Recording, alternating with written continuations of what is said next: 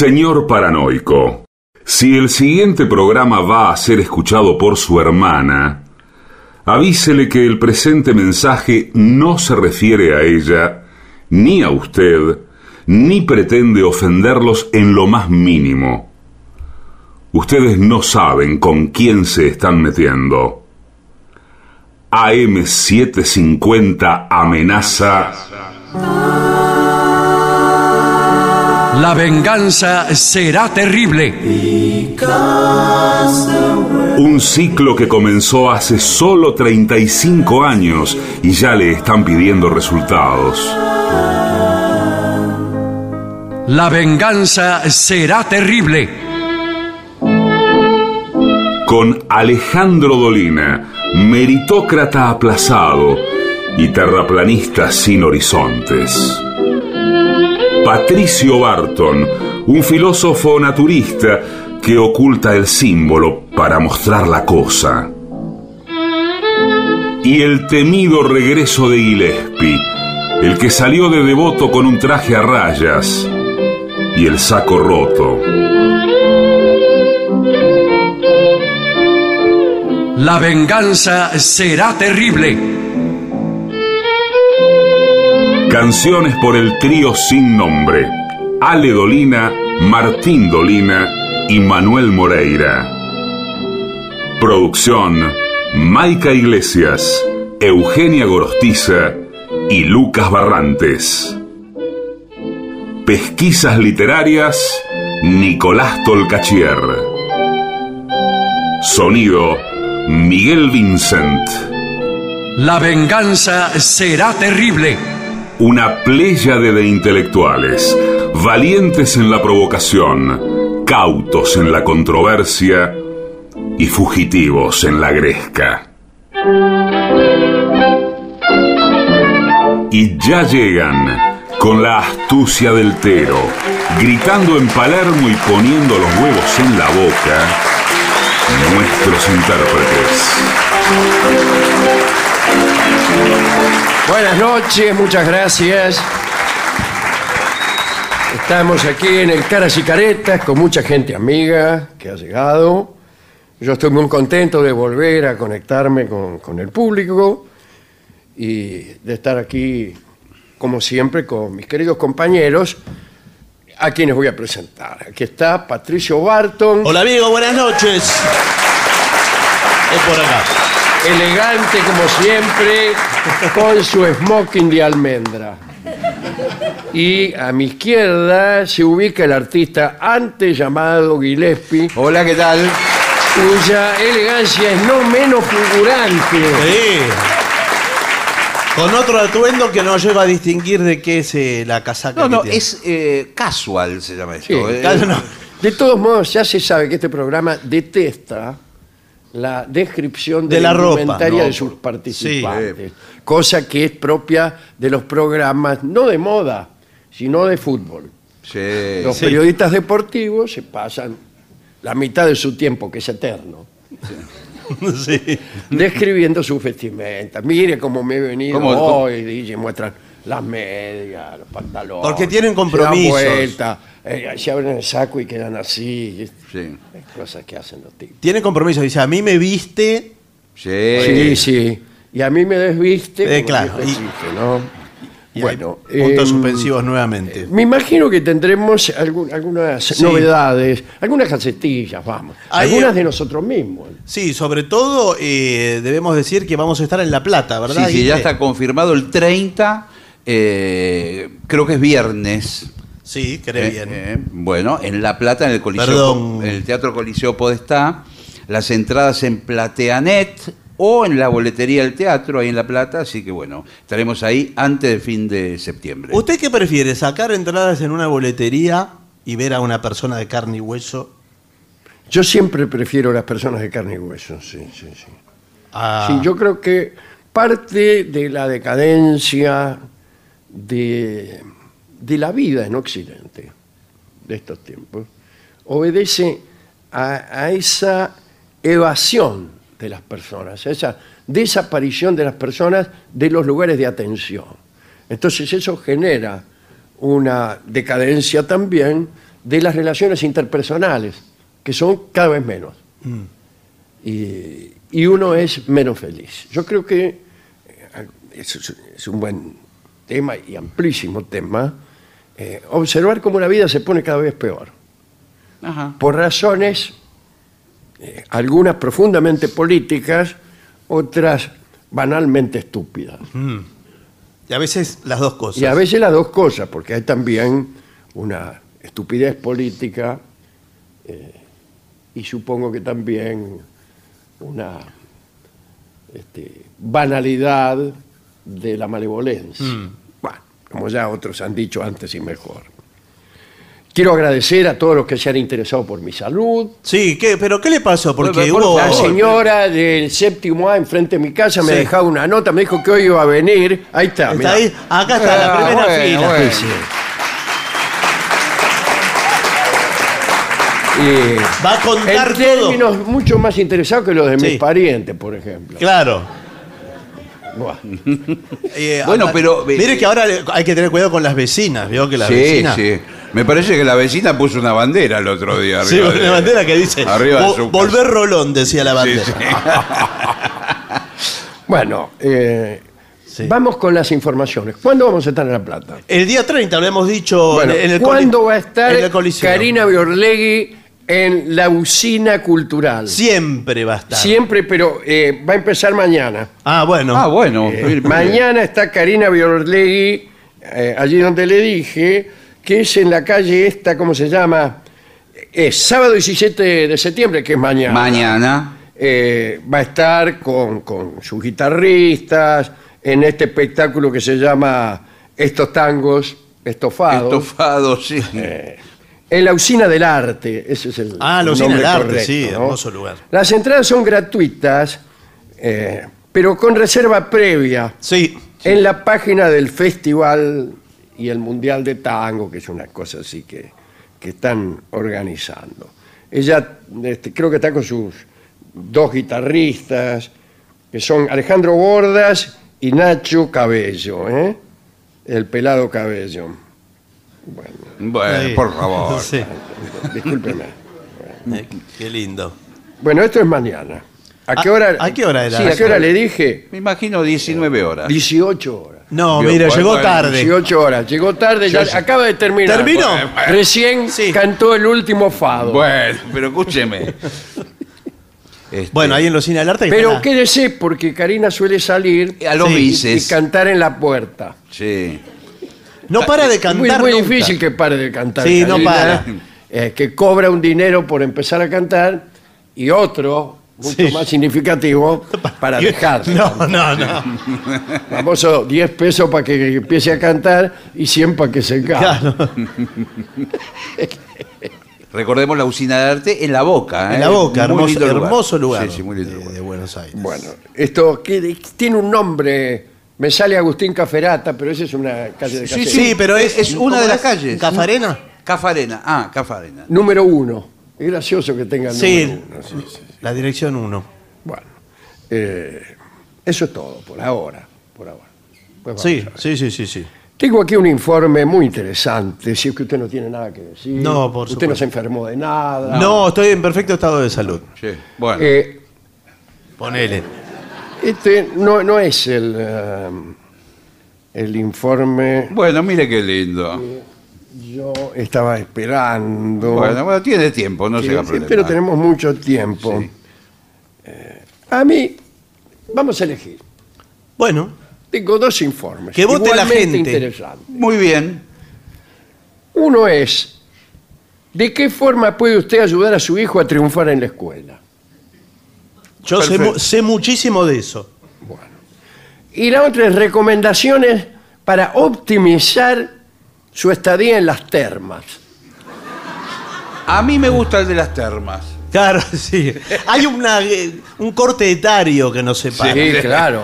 Las termas es para señoras grandes Por que van favor. a curarse, anda a saber qué podredumbre. Lo elegí por la originalidad del tema, nunca hablamos de termas. Yo una vez fui eh, a uno de los peores lugares en mi vida al que fui fue a unas termas. Sí, yo también. ¿Sí? Pero no a ese lugar, sino a otras termas Que me han dicho que son todas lo mismo. No, no, yo fui. eh, una, una fue muy buena. Ah, Ajá. Y ¿Cómo, la- cómo se la otra diferencia pésima. Una terma muy buena y una muy mala. Porque para mí no hay diferencia. La muy buena había menos gente y se notaba un trato profesional en la montaña, en un lugar eh, maravilloso. Aunque no El tuviera la terma, ya entorno estaba ayu- bien. ayudaba muchísimo, el entorno. El entorno y, to- claro. y todo. Que eso Si era es- muy mala, salía agua caliente de una canilla. Y la muy mala, eh, no voy a decir cuál, pero en la costa era todo espantoso. Era Ajá. todo horrible. Era como ir a la cancha, mucha gente y mucho calor. Y todos transpirados. pero las termas. ¿qué quiere? Sí. En las termas hace calor, que va, Sí, termas pero- frías. Le hago una pregunta. agua fría en vez de agua caliente. Sí. Yo nunca fui a una terma, Yo me, gusta- tampoco. me gustaría ir en el futuro. Le hago una pregunta. Apúrese. A, a mí me gusta muchísimo nadar. Sí. ¿Se, se Bueno, nada no, normalmente? No, no es el mejor lugar para No. nadar, Bueno, porque bueno. algunas termas, eh, digamos, son del tamaño de una pileta o Sí. hasta de una bañadera. si usted tiene. Así que usted se va a pegar una enjuagada si Sí. se sienta. Y el agüita contiene, según parece, Sí, anda a saber qué minerales o qué cosas que te curan. sí. Yo la buena, la, la buena que fui era Sí. un tacho, casi Sí. un tacho de Qué madera. lindo. De baño, por ejemplo, baño ferroso. Sí. Mm. Y venía una señora y me, me hacía masajes y todo ahí, en el- como en una agüita. Me imagino que En una con- agüita con caliente. tanto hierro estaba tonificado usted. Que, eh, a mí Y me después- dijeron que no hay que tomársela el agua de la No, no, no. Pues eso te morís, ¿no? Y bueno, no, no, no se puede tomar eso. Este, este que le digo era de agua terma volcánica. Todas las termas son más o menos volcánicas. ¿De dónde creen que sacan el calor? Sí, pero esta- no, pero hay otras que son sospechosas, ¿vio? Que le- Para mí que Dice, ¿de dónde vienen? calientan el agua en otro lado. No, Sí, calienta. Eso es lo que le dije yo Sí, a sí. uno. en la caldera. Dice, esta agua viene del, del, Sí, del- del magma. del magma Gandhi. Sí, sí, sí. O de... O ustedes la calientan en el horno, unos tachos ahí, chao. Es la del mate, es el agua del mate, la Bueno, misma. vamos a ver lo que dice aquí. Dice, eh, recomendaciones antes de visitar las aguas termales. Ah, señora, antes, ¿eh?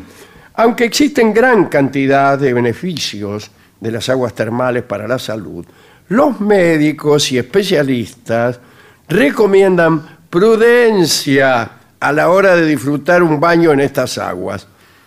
¿Qué significa prudencia?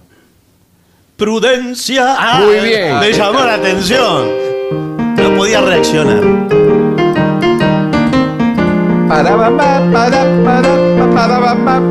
¡Prudencia! Bueno, Si no, no podíamos continuar, perdón. disculpe. Acá dice, antes de entrar en contacto con las aguas, es preferible aclimatarse a la zona y esperar al menos unas horas para darte el primer baño, siempre evitando las aguas con mayores temperaturas. Sí. Ah, eh, ¿no es toda la misma temperatura? No, No, no, no, no, no, creo Ah, que- hay que tener cuidado, ¿eh? porque si usted a más de 100 grados, Bueno, No, bueno. eh, eh, usted es como si lo hubieran hervido. bueno, es que hay gente que Haga sale, servir y tómese el caldo, que es el viejo slogan.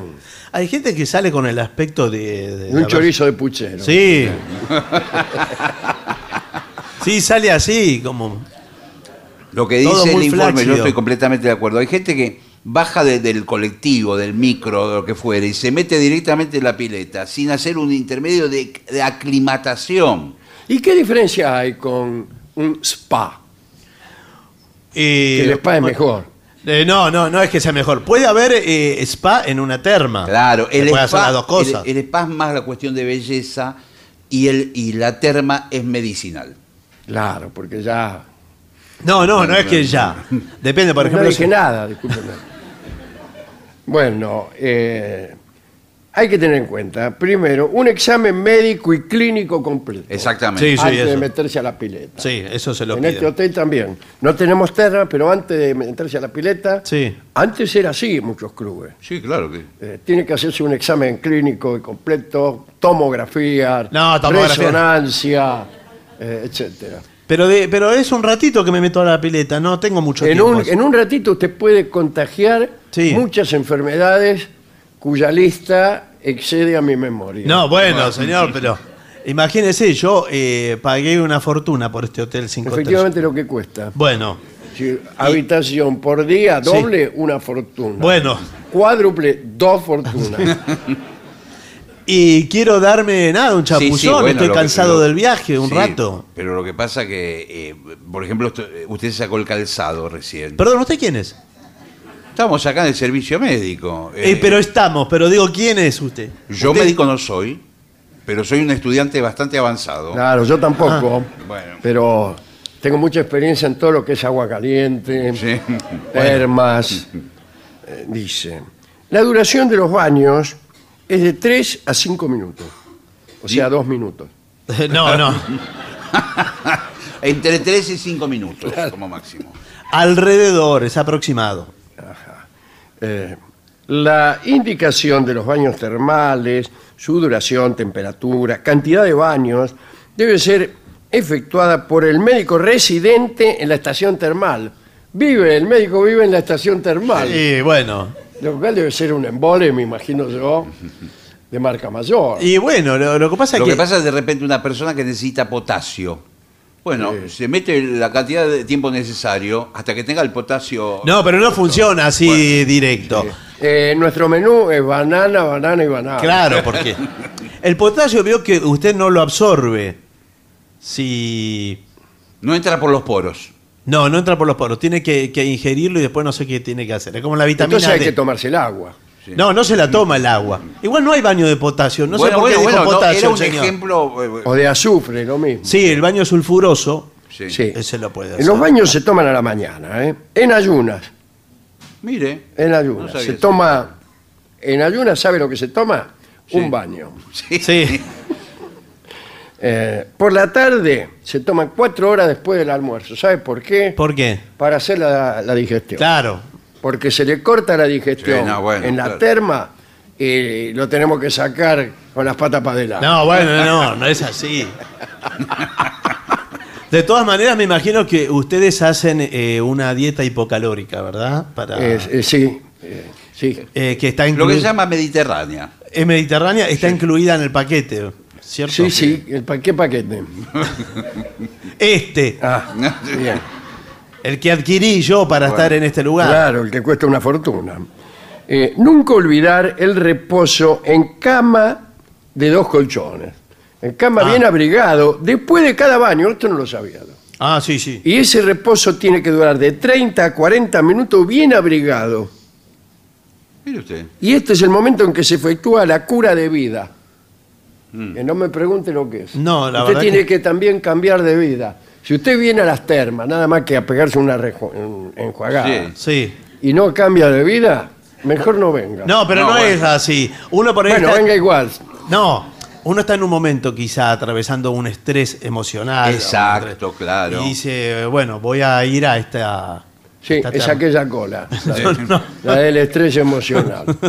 Es decir, que entonces 3 a 5 minutos y cada persona se retira y se mete en la cama el tiempo necesario. Abrigado, pero Sí, sí. Claro, con todo, frazada. fresada, todo. Aunque transpire, se no queda, importa. Se queda Ese transpirando. sufrimiento es lo que, Es que... Ahora, ahora- es lo que nos divierte. No, pero no es eso, lo que cura debe ser. Bueno, eh, la cura balnearia, hay cura de vida y cura balnearia. Sí. Eh, después está cura brochero, No, esa es otra cosa. que es eso no no- tiene una nada que cura ver. con broches de la ropa. Sí. Te abrochan ahí y como ya sabemos te curan. Eh, la cura balnearia debe ser progresista. No, progresiva. Progresiva, perdón, Sí, discúlpeme. progresiva. Nunca comenzar con los baños muy calientes. No, no. Eh, eh, la cura lenta, progresiva, tiene efectos duraderos y permite al organismo adaptarse a los cambios biológicos, evitándose la crisis termal. La crisis termal es porque ya no viene tanta gente como antes. Claro. No, no, no, No, es me- parece que la crisis. termas hemos tenido que despedir muchos médicos, masajistas. este, No, la, la crisis termal es, es- la crisis termal es gente que se mete sin responsabilidad en una pileta, en otra, en otra, llega un momento que tiene Sí, un 70, momento 80 que está- grados. 70, 80 grados de Está- fiebre. Que vuela de Sí. fiebre por todos los...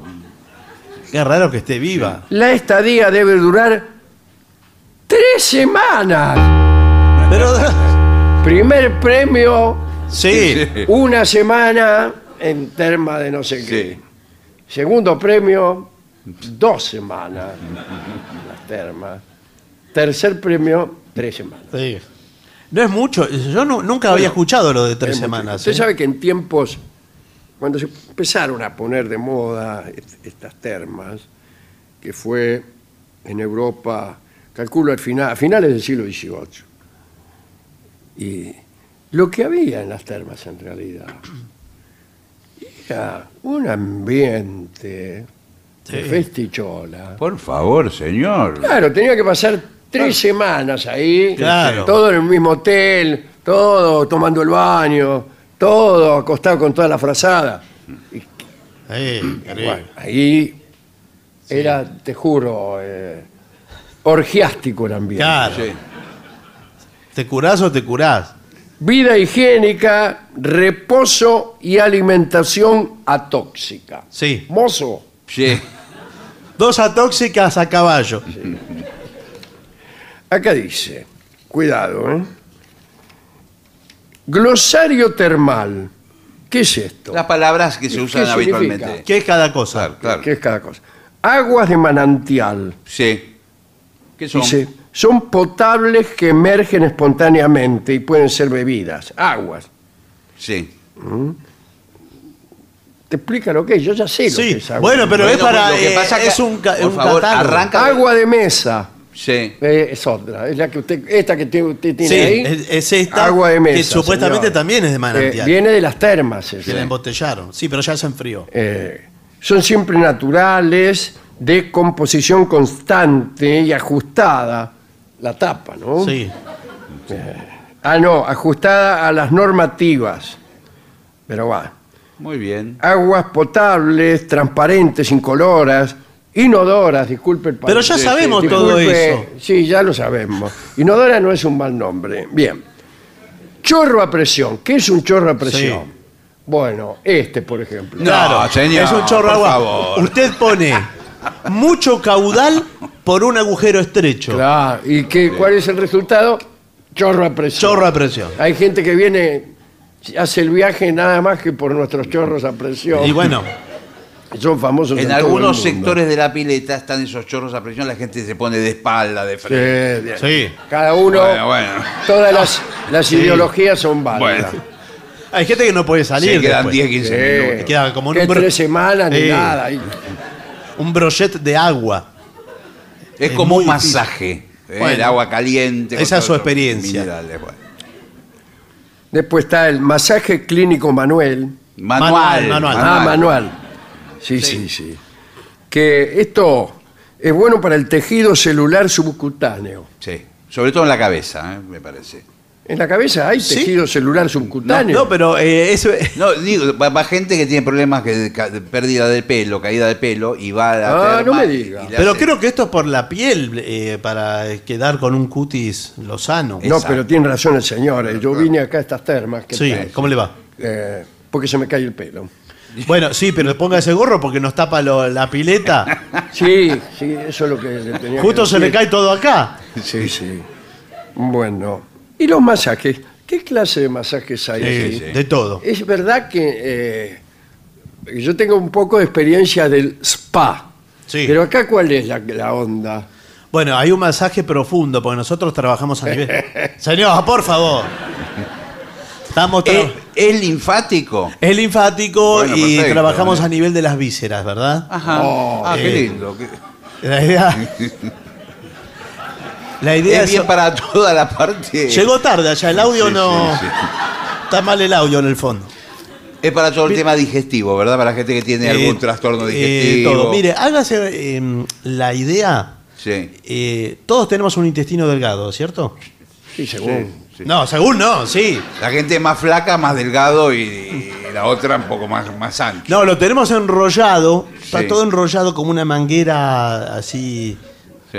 desordenada. Usted me está tomando el pelo. No, no, el pelo se le cae solo, señor, yo no le tomo nada. Y esto es, eh, el masaje es tan profundo que se relaja el intestino. también. Oh, que- mirá que Sí. para relajarte el intestino tiene que ser un masaje. Bien. Eh, ¿No hay con piedras que te ponen piedras Sí. en la Sí, espalda? Piedras calientes. Y, Piedras del volcán. Acá las sacamos directamente del acá me volcán. da miedo, ¿eh? Eh, Del- son- directamente las ¿No será lava? No, no. eh, son como más frías, un poquito más frías que la lava. Ajá. Porque si no se haría un agujero usted. Tengo entendido que a veces hasta incluso lo tapan con hojas de vegetales de la zona. Y Al le- tipo. Al tipo, al, al Sí. paciente. Le Hojas de berro, pero muchas. No, son las hojas tipo de, de gomero, no sé, Eh. grande. Che, de la comería de al lado. No, no. Le ponen todas las piedras calientes Sí. y entre los vegetales, el calor y todo eso se va curando. Cuando quiere acordar está curado. Bueno, porque ¿qué es lo que hace eso? Eso emana. Sí. Mi hermana. No. Emana una sustancia. Hermana no tengo. Emana una sustancia botánica, Claro, eh, claro, clorofílica. Claro, líquido. Que con- lo sana y le, le penetra poro por poro. Sí. Y, Uno atrás del otro. y usted se vuelve algo vegetal. Eh. Algo vegetal. Ya hay gente que viene un poco, un poco vegetal. Bueno. ¿no? Ahora, eh, ¿no hay peligro de erupción? Del volcán. Claro. Y sí. No, el Estamos volcán- arriba de un volcán. El agua es calentada por un volcán. Sí, sí. un Sí. día estamos durmiendo ahí abajo de la- de las cobijas y volamos. No, no. No, tiene poca que se- actividad. lo que Tiene se ve el poca. otro día yo salí a la noche de la habitación, lo que se ve es una fumarola acá. Sí, Ah, en- la en- fumarola sí. Sí, un salón, salón de fumarola. Sí, sí. Digo, La gente viene a En, relajarse. en Tokio hay. a la- Sí. eh, eh, se ve que es el volcán que está largando humo todo el tiempo. No, pero ¿sabe que eh, yo en ese que le digo, que era uno de, este, de las fumarolas, me iba a caminar por la montaña y de pronto usted escucha... Cambio de chuza portero. No. El ruido de la fumarola entre las piedras. No me sí. Y uno no corre el riesgo de sentarse arriba de la fumarola. Eh, bueno, que, ir una canción que no sé si está compuesta, A pero ver. una eh, sería, eh, este, bueno, hay, hay otras letras, pero esta podría ser. Una vieja se sentó arriba una fumarola. Una vieja se sentó arriba una fumarola.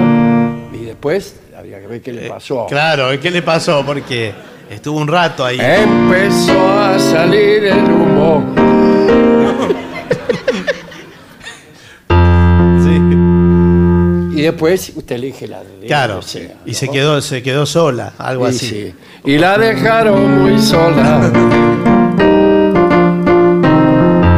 Se va para Barranquilla, se va al Caimán, se va al Caimán. Bueno, eh, discúlpeme. Bueno, pero se arma, ojo que se pone, se hace clima lindo a la noche, ¿eh? Sí, la sí, gente claro, Ya le expliqué, de puro aburrimiento. Sí, hace. La gente se sienta arriba de la fumarola. Ah, no, bueno, no. Empezamos ahí, después imagínense, ¿no? Eh, beneficios de las aguas termales para el cuerpo humano. Se ha comprobado científicamente Sí. Que todo lo que viene detrás de este inciso Sí, es- es, siempre una rascada. Es fumarola. Que las propiedades de las aguas termales Sí, señor. tienen grandes efectos positivos al entrar en contacto con la piel del ser humano. Los que más llaman la atención son, y aquí viene la lista, aumento considerable de la temperatura corporal, que ayuda a una mejora de la circulación sanguínea. Claro. O sea, te volvés un ser caliente. Sí, porque pero, no- es, pero- es vasodilatador el, el calor. Eh. Entonces las, las venas, las arterias. sí, pero todo. tampoco se puede pasar de. Bueno, porque por- tenemos un límite. Por eso mucha gente que va a la terma tiene la cara roja. lo- Claro. Sí, vienen como... ¿Sabe cómo viene? Como con cara de bronca. Sí, sí. Estimulación del sistema inmunitario, Sí. aumento natural de la producción de endorfinas, Sí. Mm. eh, mejora el proceso metabólico, facilita la digestión, producen un efecto depurativo de la sangre, todo eso. Todo, todo lo deja impecable. ya me lo imaginaba. Sí. Ahora vamos a ver cuáles son las termas más famosas de la Argentina. Ah, de la Argentina va a decir. mm, ¿Puedo aventurar un Sí. nombre? Río Hondo, primer lugar. Vamos a ver Río Hondo, en Santiago del Estero, primer lugar. frío, frío, o mejor dicho, caliente, caliente. Bueno, El mapa termal de la Argentina abarca unas 400 fuentes termales en 20 de las 23 provincias. Es decir, Pobre, co- las tres que no. Una debe ser la capital Antártida. federal. Sí. Claro, y Ciudad de Buenos Aires. ¿No hay acá termas, seguro? Mm, Bueno, creo que en provincias. eh, Sí, hay una filtración en el subte. Solo 200 de ellas eh, están disponibles. Claro, Ah, y las otras que están. Son- Nada, están, este, Claro, están son- cerrados. son Claro. rústicas, están ahí en el medio Claro, campo. no, no, no hay bueno, ningún la emprendimiento. primera que nombra aquí es Reyes, en Jujuy. Ajá, mire usted. ¿eh? Los monarcas del imperio incaico ya aprovechaban las bondades de estas aguas termales, además de- hace más de cinco siglos. Mira. No se sabe de qué manera, ¿no? Eh, y están 19 kilómetros al norte de, de Jujuy, de la ciudad. Y nada más. Calma dolores musculares. Y Sí, se dan... No, sedan. Sedan, eh, El claro. sistema sedan cuatro puertas. No, no, se, se dan. eh, El El sistema, sistema nervioso. nervioso. Sí, claro, eso claro. todas. El tipo que te atiende está... que- ¿Qué? está- Está tranquilo, está, claro. tranquilo, Tranquilo. está tranquilo. Después, Rosario de la Frontera, en Salta, ¿eh? Eh, el histórico Hotel Termas, una reliquia admirablemente conservada. Sí. Y no sé si quiero ir a una reliquia admirable- No, pero Bueno, no, sí, admirablemente pero- conservada, me parece que se me va a venir el hotel no, sí. son no, hoteles, son hoteles de otra época con toda la, la- la- Las comodidades que había en otra Exacto, época, claro, sí, sí, señor. señor, hecho para ¿Qué tanto eso. baño ni baño? No, no, sí, es con baño. El agua termal surge de nueve manantiales y llega a las 76 habitaciones. O sea que el agua la tenés ahí en la habitación. Sí, señor. Sí, todo. Eso es el asunto. Un día no quiere ir de repente a la pileta afuera, Abre la canilla. eh, directamente. El, el tiene- bidet, por ejemplo, abre el bidet. y sale el bidet Sí. sale, el chorro de bidet sale vapor. Sí. Y suena como la pava. ¿sí? Sí. ¿Estás usando el bidet, amor? Ay, Sí. a las 3 de la mañana se pone en el bidet y me despierta el chiflido. Claro. Terminala de una vez. Bueno, eh, ratito el otro más. son Fiambalá, en Catamarca. Sí, señor. ¿Cómo apa- aparece la de Santiago del Estero? Ya vienen, ¿eh? Espere, espere, se- debe ser por orden, por de, pie- de arriba. Surge de las napas, napa de Cuá. Eh, Río Hondo, Santiago del Estero. Ahí está, ahí ahí está. está. Muy bien. Todos los hoteles de las termas de Río Hondo tienen agua termal. Rica, Sí, rica en sodio. sí. Ah, bueno, pero este, Eh, pero usted no Sí, lo eso sí. hizo. para mí. No, No, claro. no, eh, atención la gente que tiene hipertensión. Cuidado con la Claro. forma que. Eh, en potasio también tienen. Sí, Mire. ¿vio?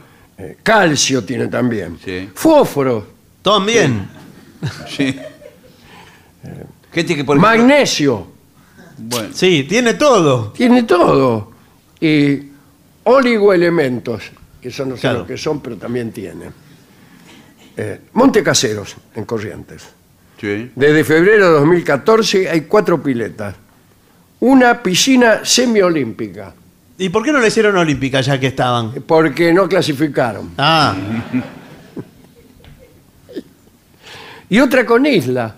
Sí, eh, Ah, la- piscina con isla. Primero hacen la piscina y después en el medio le construyen una isla. no me gustan No, las piscinas eh, con No, me parece tampoco. que- ¿Para qué quiere una isla? La Esa isla- emulación de la naturaleza, no, no. tiene, me parece, es una isla que tiene banquetas, se puede sentar. en Sí, el bueno, medio. pero las islas no tienen banqueta. Bueno, se sienta todos Dígale en al el medio de la arquitecto, isla. no. Bueno, Le pueden traer un trago de qué sé repente. yo.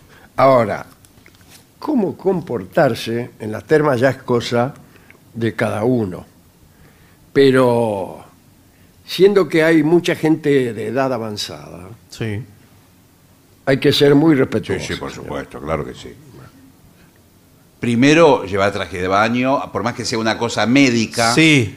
eh, es como también como- es como una pileta normal. Uno- Trajes de baño discretos, ¿verdad? Traje de baño discreto, más no bien va a ir apocado, Usted sí. ahí con, eh, No, no, por eso le, por eso le digo. imagínense. Acá, eh, No, no, a mí, a mí me, me- me está mirando todo el mundo. Yo, Sí. eh, esta malla es una zunga que compré en Brasil. No, está y en muy bien. Brasil se usa perfectamente, todo el mundo usa esta zunga. sí, por supuesto. Momento que está prohibido rigurosamente el topless.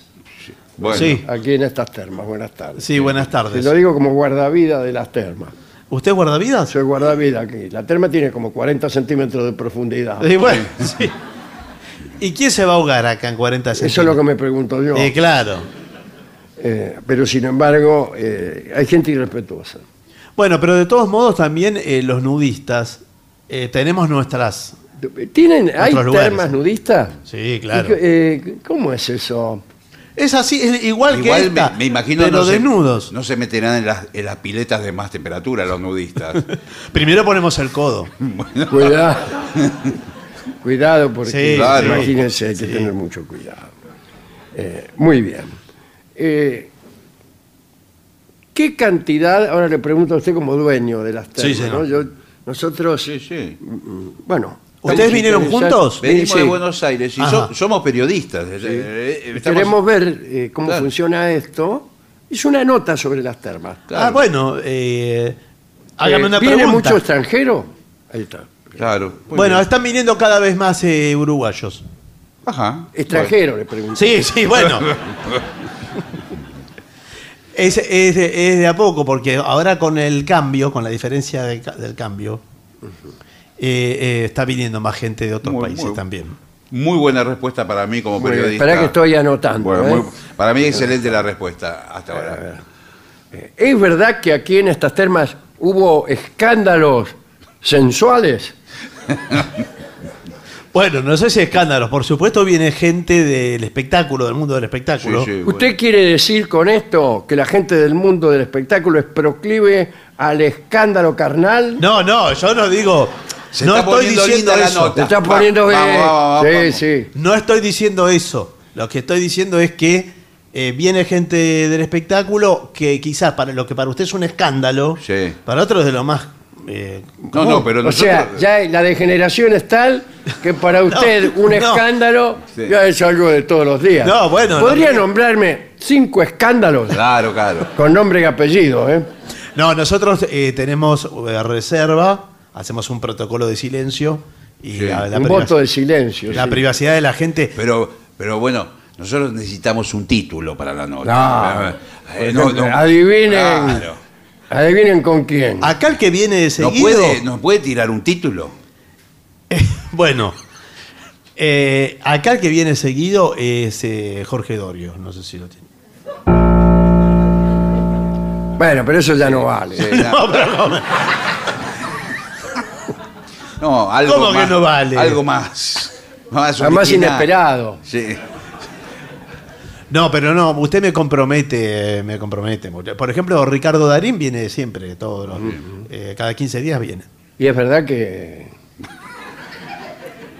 No, no, es muy, es muy profesional, muy...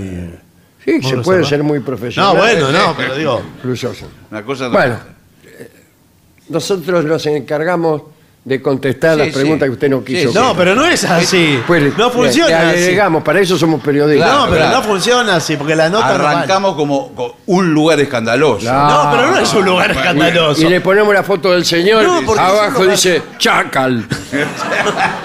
Es un lugar para la salud, es un lugar eh, Ahí inclusive está, anota. Sí. Con el pretexto de la salud. Sí. para la familia. Acá vienen eh, niños sentados. Tenemos un pelotero. Sí. Sí. Vale. Sí. No me tomen. Sí. Ahí está. eh, para dejar a los niños si vienen, por ejemplo, los padres, mientras los chicos se ¿Y entretienen. qué quiere que vengan los chicos solos? Eh, no, por eso le digo. Eh, eh, la verdad que no nos, no, estás ocultando la verdad. Sí, sí. No, miren, yo de todas maneras quería invitarlos para que pasen eh, tres semanas con nosotros. Anota el título. Sí. Eh, termas calientes. Sí. Va a ser eh, un placer atenderlos.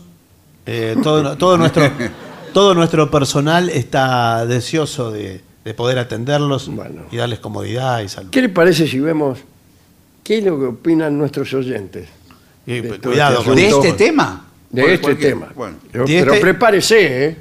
Sí, ¿Por qué? Porque usted dice Sí, que hay- porque es un tema muy espinoso, ¿eh? hay opiniones polémicas. Bueno, veamos, mensajes que llegaron al WhatsApp de La Venganza, que es 11 6585 5580. Y también algunos de la gente que está aquí. Sí, sí, aquí alguien que, que está presente hoy en el Caras y Caretas pide particularmente a mí, me pide You Go to My Head o Summertime. Bueno, haga las dos ahora, mientras nosotros... Summertime la tenemos que hacer. Sí. ¿Esta? Sí, Bueno, señor. Hola, me gustaría que el maestro tocara un poco de esa canción que dice, si supieras que estoy solo entre tanta y tanta gente. Si supieras que estoy solo entre tanta y tanta gente. Lindo, ¿eh? Se llama Vendrás alguna vez. Y después dice, tengo todo y me parece que sin vos no tengo nada. Y en la noche atormentada de mi amor te preguntas sangrando mi voz. ¿Vendrás alguna vez? Mentime. Lindo, ¿eh? Muy bonito. Un ¿eh? día lo vamos a cantar. Dale.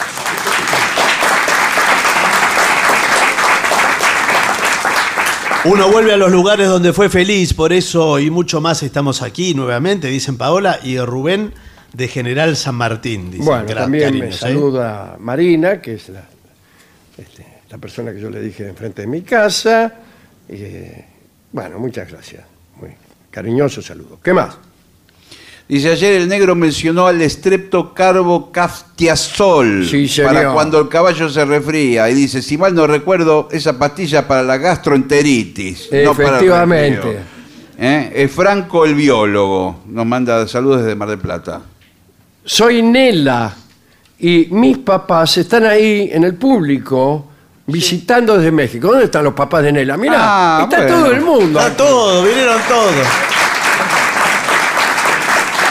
Bienvenidos. ¿Y ustedes viven en México? Efectivamente. Mirá, y vinieron especialmente. No, no vinieron especialmente. Especialmente para ver este programa. No. Mucha gente que llega de México a ver este programa. Hay alguien que los engaña allá y les dice que Sí, vengan. que vengan. Bien, esta es la primera vez que escuchan La venganza será terrible y, y será en vivo su primera vez. Eh, Quizá estén con Nico y Paloma. ¿Vino Nico y Paloma? Está- ahí está Nico. Sí, señor. ¿Qué pasó Bueno, con Paloma? lamentablemente, Metemos el dedo en la llaga. Ya sabía que todo venía demasiado bien. Sí, sí. Así que un abrazo a todos. Tengo dos peticiones. ¿Podrían, por favor, tocar algún bolero mexicano para que no extrañen? Y avisarles, por favor, que me aprobaron la visa, ya que no me contestaron cuando hablé. ¿Por qué no le contestaron? contarles la gran noticia. bueno, Antes- bueno. No le pregunte, Barto. Pero no le contestó, Paloma no vino. Es rarísimo todo lo que pasa.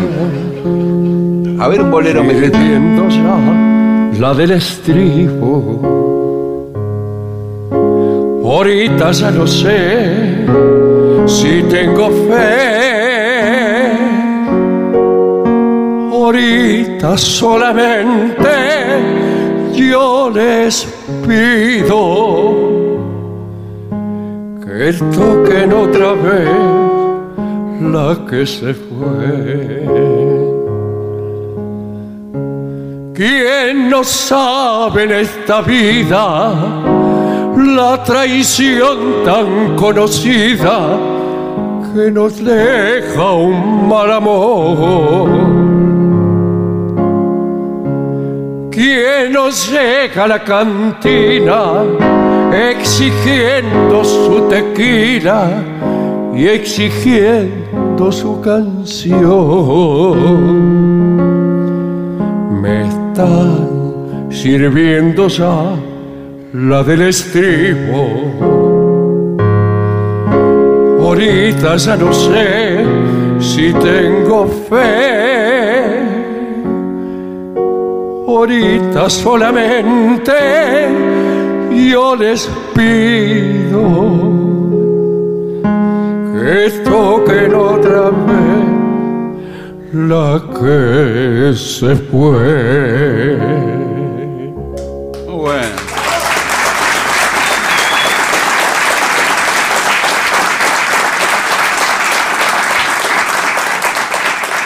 No es un bolero exactamente, una canción mexicana más del repertorio ranchero que de, de los boleros, ¿no es cierto? La cantaba Jorge Negrete. ¿Qué más? Leandro de Montevideo, del barrio Buceo. Me gustaría que hablaran del mito de andrógino. ¿eh? Muy bien. Ya Ahora- lo pidió la otra vez. Sí, ¿eh? siempre piden ese siempre mito, piden. no sé. Pide lo mismo y nunca lo hace, entonces va a seguir pidiendo. Claro. Hágalo de una vez. Porque...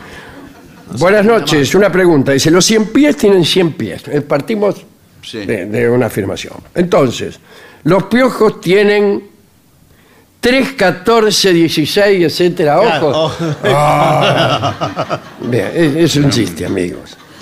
Esto es Gustavo Ciécola, eh, de la República Oriental. ¿Qué más? Hola Vengadores, vengo a a hacer un pedido a los tres. A Dolina que diga error. Ajá. Error. A Barton que diga imbécil. Y Gillespie que le dediquen su perfecta imitación de un español, enhorabuena. ¡Enhorabuena! bueno, Desde Parque bien. del Plata dice esto de Canelones. Eh, abrazo grande, gracias. Daniel de, Manuel. De- Daniel de Chacarita le pide a Alejandro a ver si dice, usted inter- interpreta también en los teclados el tema del brasileño Acevedo llamado Tico Tico, pero Pere, quiero pedirle que interprete la otra gran creación de este compositor. Sí, claro, Delicado. evidentemente es esta, ¿no? Delicado. Es la que tenemos hoy, hoy un- un-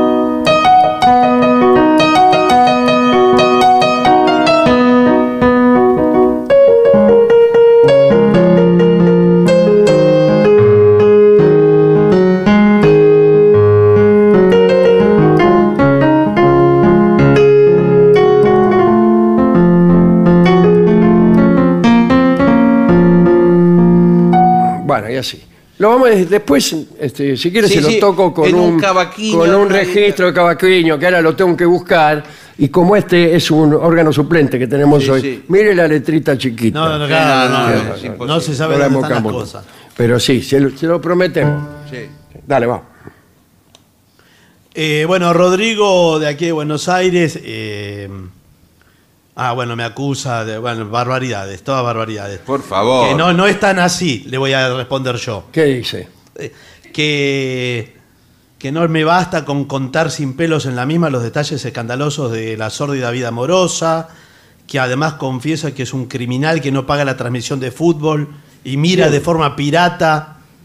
eh, porque conté que el otro día vi el Boca River en una transmisión Sí, mexicana. sí, en una transmisión mexicana. No, por usted- puro interés turístico. Lo hice, Rodrigo. Bueno. Bueno, no se entiende ¿eh? lo que, ni lo que pasó ni lo que dice el oyente. Son cosas suyas. Bueno, ¿qué más? Último mensaje, dale. Lo que me está haciendo reír en estos últimos días es increíble. Gracias. eh, desde un balcón de Almagro, atentamente, una vieja borrega.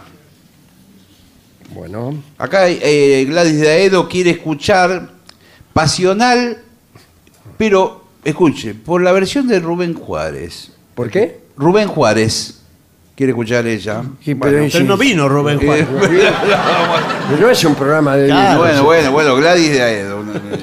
Además, No es, no es tampoco el disco que pondríamos, no por Rubén, que era un- gran cantor, pero ese, ese es un tango un poco Sí. macarrónico. vamos a decir. Sí, sí.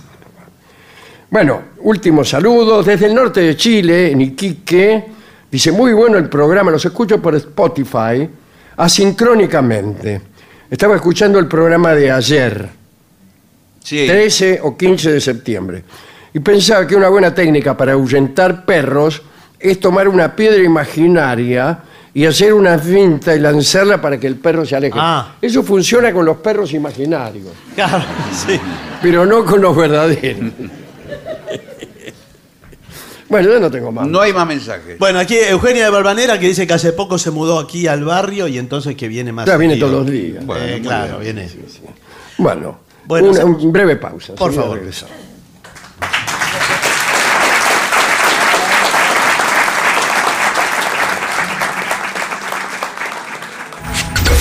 Lo mejor de la 750 ahora también en Spotify la 750 en versión podcast, para que la escuches cuando quieras. 750. Lo mejor de la 750 en Spotify.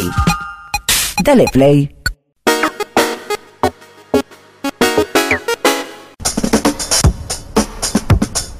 AM750. Objetivos pero no imparciales.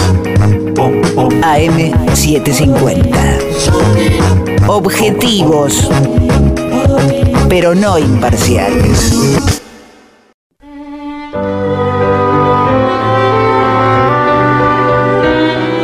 Continuamos en La Venganza Será Terrible. Estamos en Buenos Aires, en nuestra casa, en el Caras y Caretas de la calle Venezuela 330.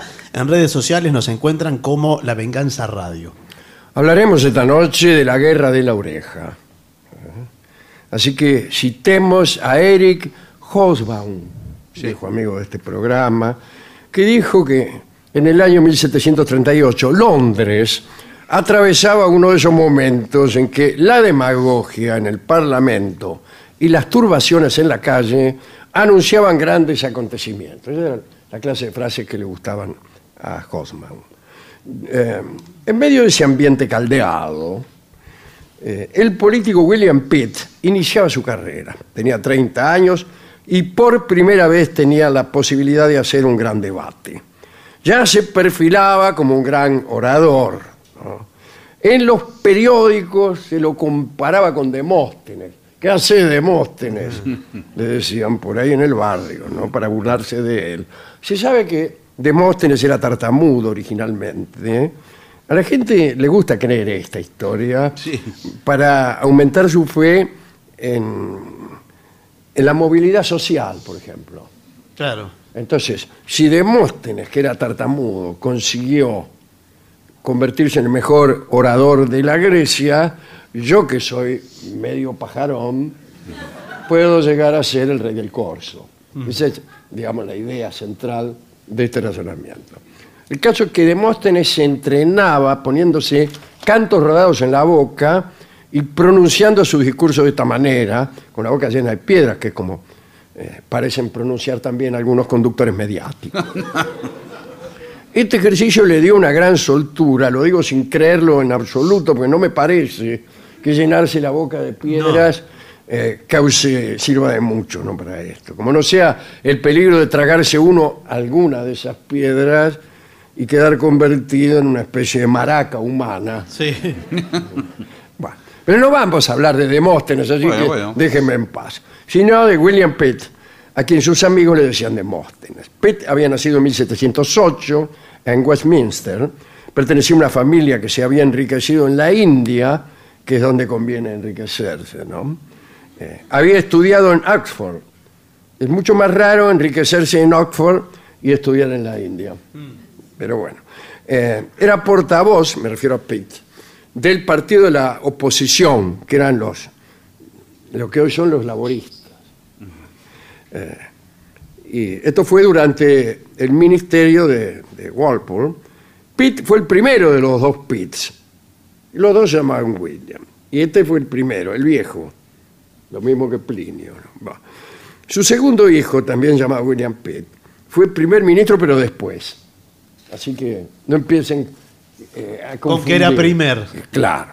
Bueno, eh, en 1738, vuelvo a esta guerra, el rey Jorge II de Inglaterra abrió las sesiones del Parlamento y pidió a los parlamentarios moderación, porque temía el rey brotes bélicos entre los parlamentarios. El rey era muy impopular, hay que decirlo, ¿no? Los diarios publicaban caricaturas, se burlaban de su carácter y los de la oposición, entre ellos Pitt, pedían entusiasmados una guerra contra España. Dice, declárelen la guerra a España, solicitaban, y desde todas las partes del reino llegaban pedidos en este sentido. Y el primer ministro eh, también era atacado, porque el primer ministro, Walpole, quería una solución amistosa con España. ¿Qué pasaba con España? Bueno, muy sencillo. En el Caribe, España ejercía como un poder de policía y entonces no dejaba, limitaba mucho la circulación de, de barcos ingleses, muy a menudo los atacaba, los hundía, los saqueaba, etc. Pero básicamente había eh, una ley que tenía que ver con los, este, los barcos de esclavos, los traficantes de esclavos. permitían los españoles una visita al año solamente. Entonces, imagínense, esto no, no le gustaba mucho a los ingleses, uno de cuyos muchos negocios era precisamente el tráfico de esclavos. Eh, y pensaban que eh, este permitir el tráfico una sola vez al año era una injusticia. Mm, claro. Imagínense. Cada vez que Walpole trataba de insinuar soluciones amistosas, el, el gobierno español respondía que por ningún motivo dejaría, requisa- dejaría de requisar los barcos ingleses en América. Para los españoles eran todos contrabandistas, torrantes, sinvergüenza, compadrito. Tal era la situación en el Parlamento inglés, cuando se produjo la memorable sesión de la oreja del capitán Jenkins. Y la guerra que se precipitó inmediatamente después se llamó la Guerra de la Oreja y vamos a ver cómo fue. Robert Jenkins era un contrabandista. Tenía sus cuarteles en Jamaica y hacía los negocios que a usted se le pueden ocurrir, ¿no? Negocios de contrabando, eh, vendía licor, tenía una nave que se llamaba Rebeca, robaba por ahí. Un día, mientras se dirigía a venderle tabaco mezclado con cualquier cosa a un holandés que vivía en la Florida, una nave española llamada Isabel lo atacó, lo abordó.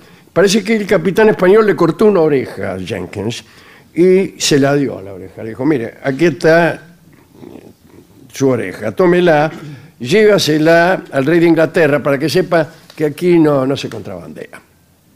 Durante siete años, Jenkins anduvo con la oreja metida en un frasco, resuelto a mostrársela al rey de Inglaterra, me refiero a la oreja, eh, para pedirle venganza. Bueno, por fin logró entrevistarse después de siete años con Jorge II, pero además se metió en el Parlamento y exhibió la oreja. Sí. En una sesión del Parlamento sacó la oreja del frasco y dice, miren, y contó eh, su historia. Eh, según los cronistas, la vista de aquella oreja seca, arrugada, despertó el furor del pueblo y del Parlamento ingleses y se declaró la guerra a España. El más entusiasta de los políticos en aquella guerra fue justamente Pitt.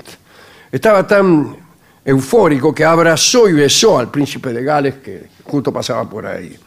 Después hizo una fiesta en la taberna llamada La Rosa y algunos literatos publicaron versos a la salud del pueblo y a la victoria, que es lo que suele ocurrir cuando empieza una guerra. Del otro lado, en España, se hacía burla a la oreja de Jenkins. Se decía que en realidad la había perdido en farras de contrabandista. Entre los miembros del Parlamento, si es que Pitt había sido el más elocuente, ninguno había puesto tan eh, alto la voz como un valiente marino llamado Edward Vernon. Pertenecía a una eh, de esas viejas familias importantes que siempre andan en las altas esferas. Bueno, luego de extensas campañas en varios lugares, Vernon, que era un hombre valiente, se halló con seis buques de guerra y dijo, bueno, me voy y me como a Portobelo y a sus perros españoles. Fue a atacar puertos españoles en el Caribe. En el Caribe incluso del otro lado también, en el Océano Pacífico. Eh, bueno, ninguna guerra fue tan popular en Inglaterra. ¿eh? Las escuadras al mando, al mando de Vernon se dividieron. Una fue por el Caribe y la otra por el Pacífico, aprovechando esta idea de que la Tierra es esférica. Eh, bueno, y los que fueron por el Pacífico acumularon victorias, asaltaron e incendiaron el puerto de Paita en el Perú, quemaron medio Panamá, la mitad del Pacífico eran quemados. Eh, bien, el cronista dice que no quedó buque español en pie, pero en realidad es muy difícil que un buque quede en pie. En general los buques están o flotando o hundidos, Es verdad. pero no en pie. Bueno, tal como había dicho Vernon, tomó Portobelo con seis buques.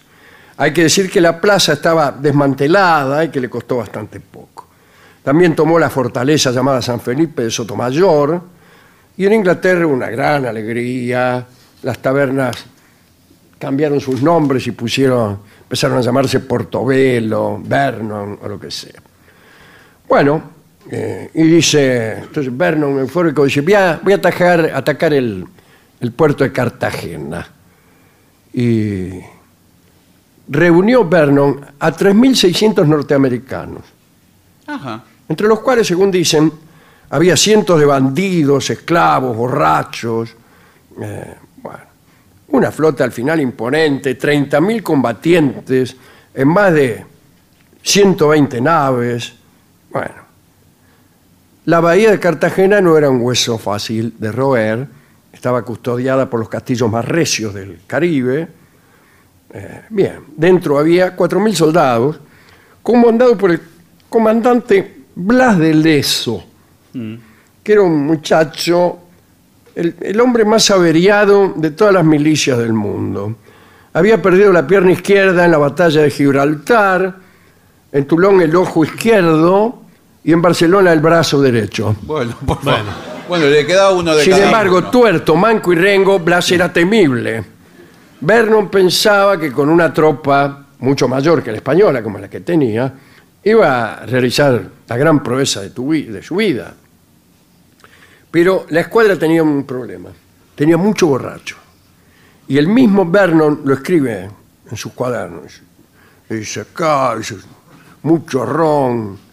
Y decretó que solo se podía beber en las naves dos veces al día, pero mezclando el ron con un cuarto de agua por cada vaso, y así creó un trago llamado grog, que pasó a la inmortalidad. ¿no? Bueno, en otro orden de cosas. Llegaron, sitiaron la playa, los de Cartagena estaban dentro, y los ingleses tratando de avanzar, pero no podían. En Inglaterra seguía la euforia.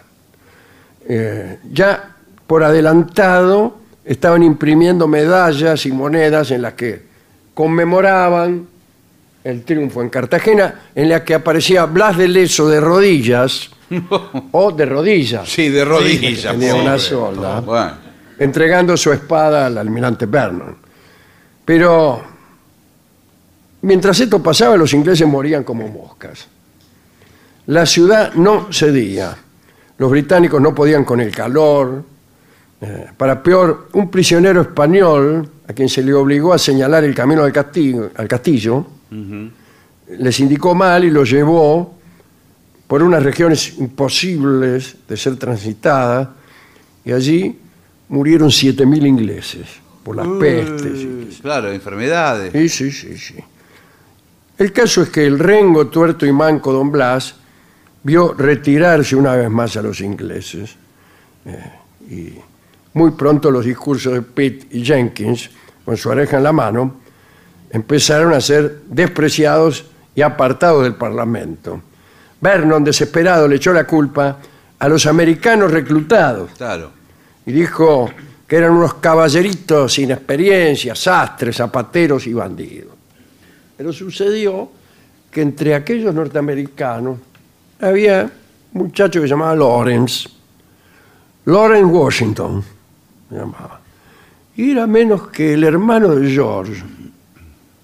Y cuando volvió, quedó con tanto odio por Inglaterra y todas las potencias coloniales, que le empezó a llenar la cabeza al hermano, que sería el futuro libertador de Norteamérica. Eh, y de alguna manera, este muchacho puso un granito de arena en la pérdida por parte de Inglaterra de sus colonias de América. Pitt volvió triunfalmente a la política, las- los encuentros sucesivos favorecieron a Inglaterra, pero ya son otra historia. Lo que queríamos contar hoy era lo que se llamó la guerra de la oreja. ¿A quién dedicar esto? Bueno, a Blas no está mal, ¿no? Al, al tuerto, al Sí. rengo, al- a la gente de Cartagena de Indias, ¿no? Al anónimo español que condujo a los ingleses por donde no era. Y desde luego al medio hermano, era medio hermano, no hermano, de Washington, Lawrence, ¿eh? que le fue con cuentos. Y gracias a esos cuentos aumentó la determinación de Washington. Hemos ido a buscar a la discoteca discos sobre hermanos que van con cuentos a los futuros libertadores. No hay. No hay. No hay. Es raro, sí. No tenía nada. No. Pero hemos elegido el tango que se llama Orgullo Criollo, en homenaje a este orgulloso Blas y en homenaje a aquel orgulloso prisionero anónimo que llevó a los ingleses por el rumbo incierto de los tomates. Así que vamos a escuchar a Horacio Salgán y a Ubaldo de Lío en el tango de Julio de Caro que se llama Orgullo Criollo. Adelante. Thank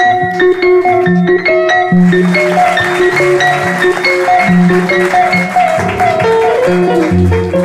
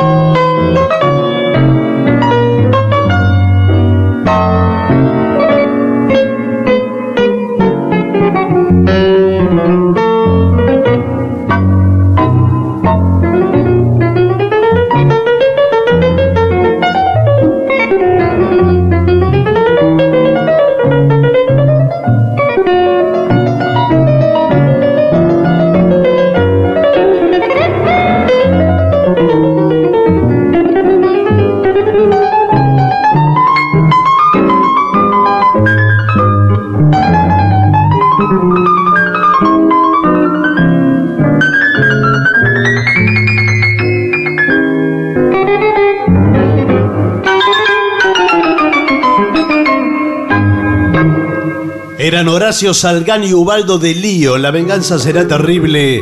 Orgullo criollo. Lo mejor de la 750 ahora también en Spotify. La 750 en versión podcast. Para que la escuches cuando quieras. Lo mejor de la 750 en Spotify. Dale play.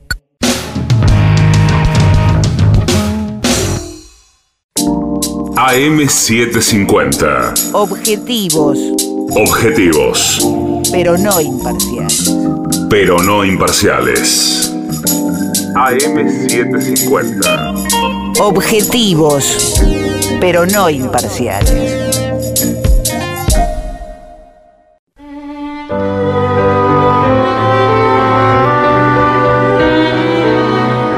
Continuamos en La Venganza Será Terrible por las 7.50. Señoras, señores, este es el mejor momento para dar comienzo al siguiente segmento. Ayude a su hijo a triunfar en la escuela.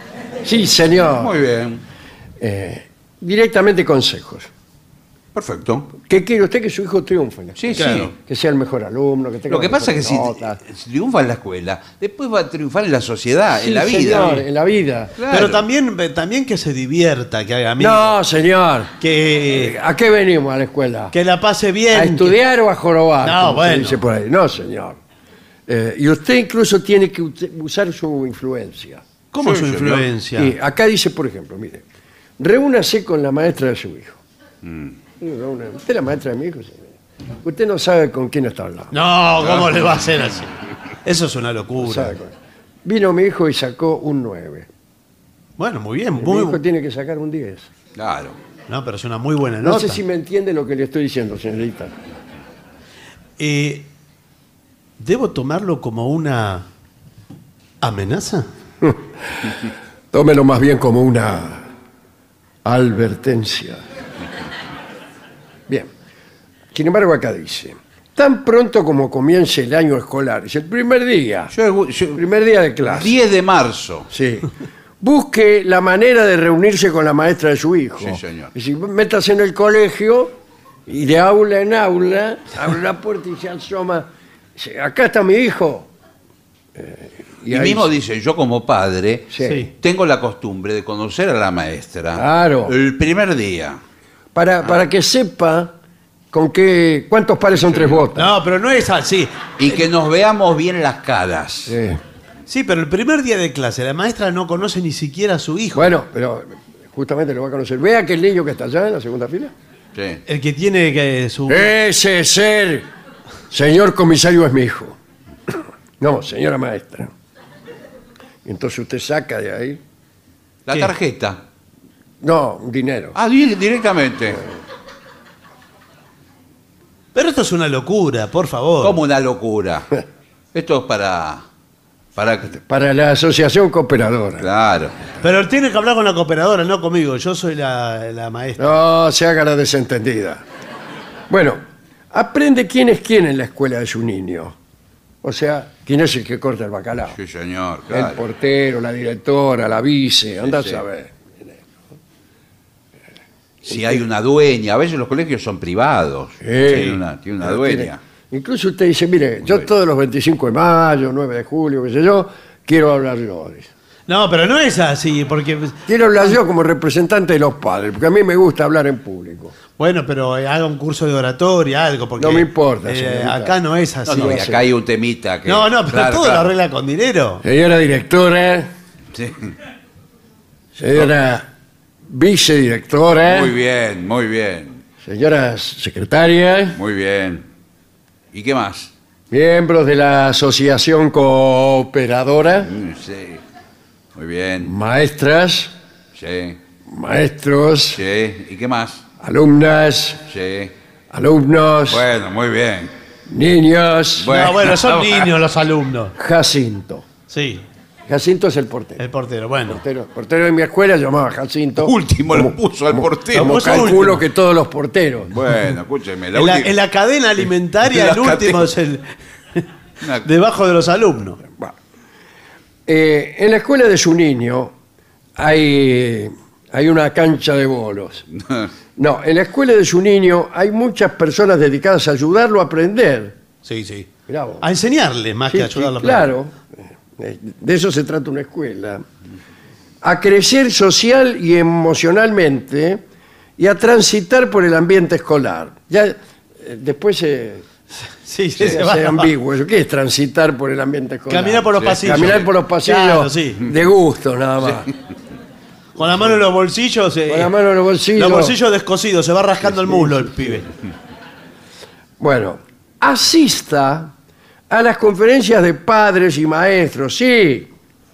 Eh, las escuelas, por lo regular, y por lo malo también, ofrecen anualmente una o dos conferencias para los padres, nada más. No, no, hay más reuniones. Nosotros eh, queremos compartir todo con los papis. Sí, sí. Esta, esta es la primera reunión, ¿verdad? Sí. Eh, ¿Vos quiero- sos papi de quién?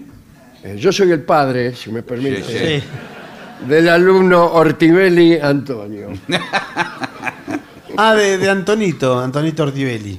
Sí. Sí, ¿Y vos sos papi también o mami? Sí, sí, por supuesto, de, de Miguel Zabaleta, ¿eh? De Miguel. Sí. Ah, el cantante de suéter. Sí, sí, ya va, sé. va- va a ser en el futuro. Pero ahora muy chiquito. Bueno, eh, mamá planchame la camisa, le dice todo Exacto. ahí. Eh, vamos a hacer una apuesta en común. ¿Sí? ¿Una Eh, qué? Una apuesta en común. Ajá. Con todos los A la papis. quinela.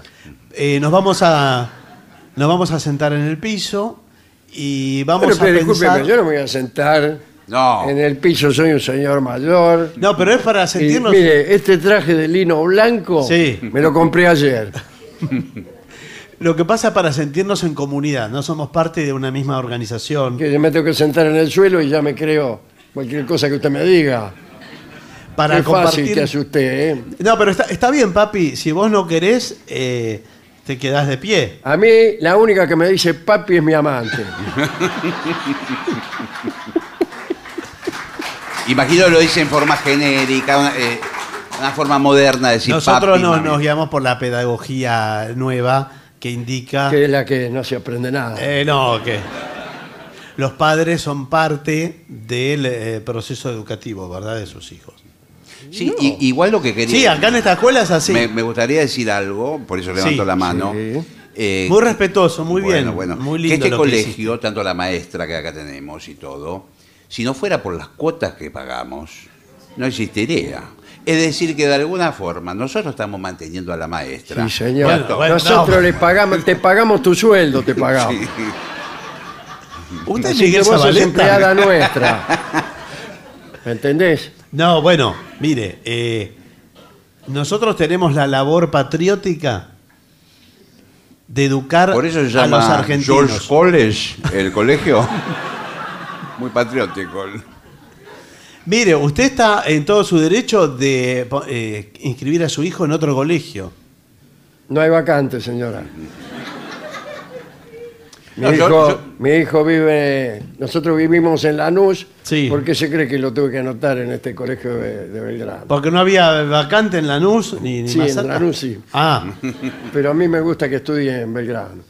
bueno, está bien. eh, Bueno, eh, manténgase en contacto siempre durante todo el año escolar y averigüe cómo le está yendo a su hijo. claro. Eh, pregúntele a su hijo incluso. Sí, porque Hijo mío, ¿cómo te está yendo en el colegio? Bárbaro me va, papá. Lo que pasa es que el- los boletines no los están dando más. Eh, es una nueva modalidad. Ay, Juna, dice el tipo, ¿no? Bueno, eh, pregúntale a la maestra cómo le está yendo a su hijo en comparación con los demás estudiantes, porque a mí lo que me importa no es cómo le está yendo, sino es que sea mejor que los otros. Eso Bueno. me gusta. Eh, su hijo es mejor que los demás, pero le va pésimo. La- los demás, ¿qué hay peor que pésimo? Ultra pésimo. Bien. Eh, dice, si su hijo se está rezagando, especialmente en la lectura, ah, Sí. se está rezagando en la lectura. Bueno, hemos notado que alguna dificultad con el- su nivel de lectoescritura. Eh, no, no comprende textos, ¿verdad? Ah, No comprende eh, textos de 20 palabras. está bien. Bueno, Sí, eh, Refranes. eh, pa- para mí es normal como padre. Si él, maneja solamente el celular, eh, Claro. el WhatsApp, Eh, ¿para qué quiere más palabras? Es importante intervenir antes de que su hijo se retrase demasiado, ¿no? Ya Sí. hasta podría ir en dirección contraria. Sí. Lea los reportes e informes escolares de su rendimiento académico. Sí, sí. ¿Cuál es tu rendimiento académico, hijo mío? Le pregunta usted. Y el hijo le contesta cualquier cosa. Eh, le contesta con evasivas. Sí, no si quiere. sale rajando. Si le va mal, no, no le dice. No. Solicite servicios especiales si cree que su hijo lo necesita. Mire, mi hijo lo que anda necesitando Eh, ¿Una maestra particular? es Sí, una lo que se- maestra. sí, lo que Vamos se- a llamarla así. No, no, no, ¿cómo es así? Maestra particular o quizás un, un apoyo, porque a Clase veces de es solamente apoyo. un apoyo. ¿eh? Clase de apoyo. Vio Claro, que a veces pero es- nosotros ya estamos poniendo un platal aquí. Sí, en este sí. colegio, ¿eh? Bueno, pero evidentemente eh, yo lo veo flojo. Con lo en- que cobran la cuota, mínimamente un, un aprobado. Hay Ah. que, tiene que poner. eh, yo lo veo un poco flojo. Yo con la guita que pago por una sola cuota acá, Yo no sé se cómo- pueden sobornar a 27 bibliotecarios. Eh, s- lo veo flojo con las ecuaciones y eh, operaciones. Ecuaciones, está en segundo grado. Sí, pero aquí es eh, educación de avanzada. Nosotros eh, estamos trabajando ya a otro nivel, ¿comprende? Eh, pero de todas maneras, yo misma puedo darle clases particulares si usted desea. Pero ¿cómo le va a dar clases particulares? No, no, Porque usted, ah, me- a mí me hace sospechar eso. Usted va menos en el colegio Sí. para después poder enseñarle en su casa y cobrarle más todavía. Pero usted piensa que eh, pensamos como usted, así especulativamente. Sí, Bueno, bueno, eh, dice aquí, cuidado con las distracciones de su hijo. Elimine las distracciones como el televisor Bueno. y llamadas sociales. ¿Qué son las llamadas sociales? no, lo- los celulares Habla- era. habla eh. con los comunistas. No, señor. Televisor no miran los chicos, es el celular. Ya directamente son los dispositivos. Bueno, busque quién le ayude a su hijo con las tareas. La maestra. Claro. En el colegio primero y en su casa después. Eh, ayude a su hijo a prepararse para las pruebas. Hágaselas usted. Al niño hay que hacerle los deberes. No, no hay que hacerle. Usted lo Pero puede sí, acompañar. Sí, hay que hacerlo. Así sale mejor. No andará perdiendo tiempo en enseñarle cómo lo tiene que hacer. Dale, Dejá, hijo mío, que te lo hago yo. listo. Pero después va a la Los prueba. fenicios eran un pueblo navegante. Después va a la prueba Sí. y es presencial. Usted no, no, va a estar. no va a la prueba, no. En los momentos fundamentales de la vida del niño, cuando ya sea un adulto y no sepa hacer algo y no lo tenga usted al lado, ¿qué va a pasar con ese ¿Qué me importa? con esa criatura? Bueno, No, igual, igual yo Sí. debo reconocer que el problema mío es ese, que yo no le puedo hacer la... Yo soy de otra época, bueno. El Sí. problema es que yo no, no- no le sé completar la prueba a él. Ah, bueno, sí, sí, sí. Bueno, yo no soy tan bueno tampoco. No, por eso. Usted sabe que una vez le hice este, a una amiga un trabajo que era una crítica de cine. ¿Esto es verdad? Sí, esto es Todo es es verdad. si esto es la radio. Una crítica de cine le hice. ¿Pero qué colegio era? ¿Iba Instituto La Subiela? Facultad de Filosofía y Letras. Ah, Crítica de cine y una película. Me saqué un 6. bueno, ve- aceptable. Bueno, por ahí era mejor que la nota que iba a sacar ella. claro. Sí, sí. Bueno, eh, ayude a su hijo a prepararse para las pruebas es esto. Acá dice, como padre o madre, hay que decidirse. Sí, No, padre o madre, cualquiera de los dos. Eh, Hay muchas formas de apoyar a su hijo antes y después de dar una prueba estandarizada, incluso durante. Durante. Es que sí, sí, se le, se le sienta o Claro. lo llama por, por celular y le pasa toda la... No, eh, no, nosotros pedimos que en Usted las sabe pruebas, sí. en las pruebas eh, sin celulares, por favor, en el aula, ¿eh? Entonces, algún aparatito... Exacto, iba a contar, y esto es verídico, hubo en algún momento un problema con alguien conocido Sí. que tenía un dispositivo y que le iba diciendo, creo que era el chofer o no sé quién. Sí, imagínense lo que Bueno, le iba diciendo toda la respuesta por el aparato. Los choferes son todos profesores de filosofía. y sí, ¿Dónde va a trabajar si no? claro. Alguien que se recibe en filosofía y letras. Señores, vamos a hacer una breve pausa para dar comienzo al bailongo. Muy bien.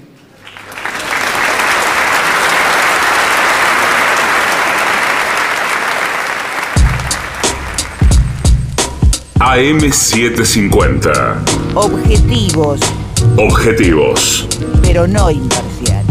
pero no imparciales. AM750. Objetivos, pero no imparciales. Pero no imparciales.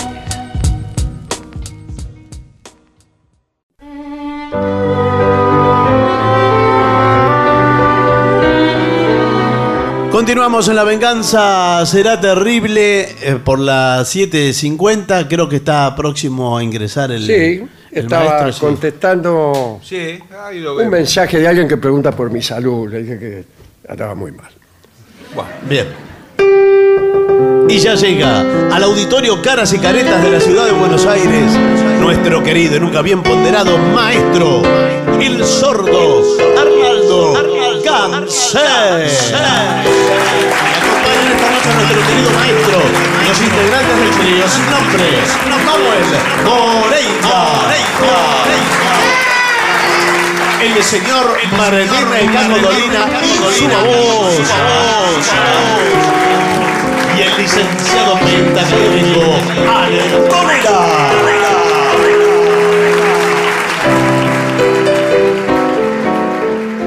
Buenas noches, maestro. Buenas noches y bienvenidos a la gente del trío sin nombre. Hola, buenas noches, ¿cómo le va? Hola. Eh, muy bien. Eh, rueda mágica, ¿Qué? Marcos. Parece un, ¿Rueda mágica qué? un periodista deportivo. Sí, rueda mágica. Bueno, vamos con eso. No hay ningún tipo de percusión. ¿no? Sí, No, sí, sí, sí. Sí, sí. No, es que no hay. No hay. No, no, no, no, no, no. hay- ¿Por qué no? No están los instrumentos de percusión. No me diga, no, No, puedo no, ¿eh? creer No, si que no, no están dadas, algo. no están dadas las condiciones. Exacto, no están. No, nosotros no tocamos. Las palmas. Vamos.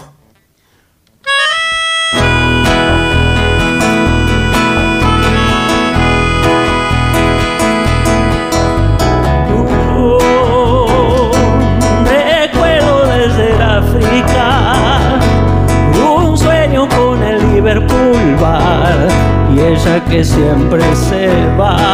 Oh. Una foto de los Rolling. Mi vieja nunca los escucho y no me puse a llorar. No.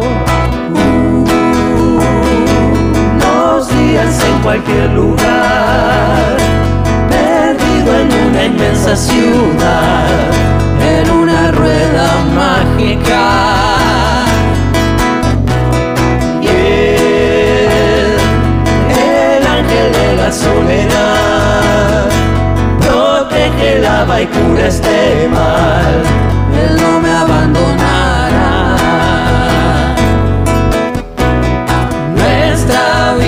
Es un lecho de cristal y esta vida está hecha de cristal.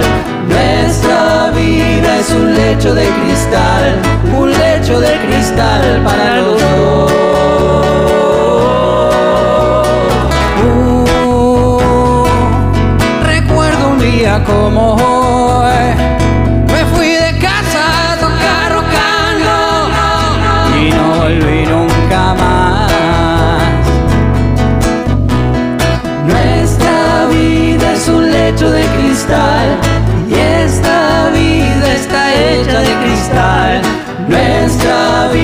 es un lecho de cristal, un lecho de cristal para los dos. Podrías verlo así. Solo si supieras que yo sin ti ya no podría más vivir. Todos ya nos fuimos de aquí. Todos ya nos fuimos de casa. Recuerdo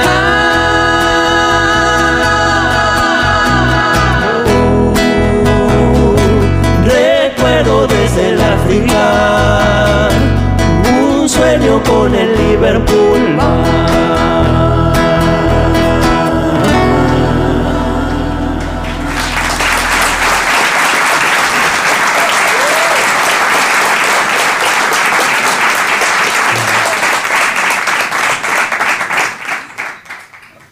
Aquí había algún Sí, pedido hay de un pedido, dice, querido sordo, ¿podrías cantar un pedacito del tango Ivón? ¿eh? La familia Barzo-Tini Villanueva, eh, fieles oyentes. Madame Ivonne. Madame Ivonne debe Madame ser, Ivonne. ¿no? No, vamos a ver. Por ahí. ¿I- ¿Ivón o Madame Ivón?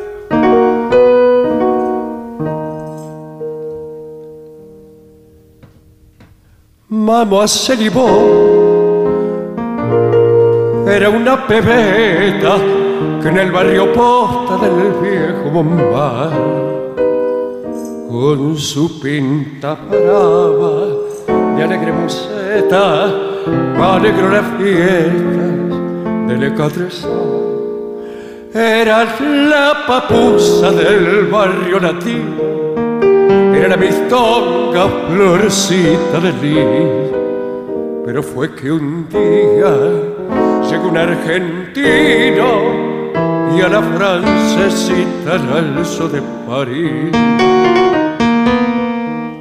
Madame Yvonne,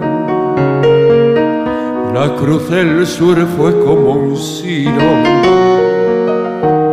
Madame Yvonne fue como el sino de tu suerte. Alondra gris, dolor me conmueve, tu pena es de nieve.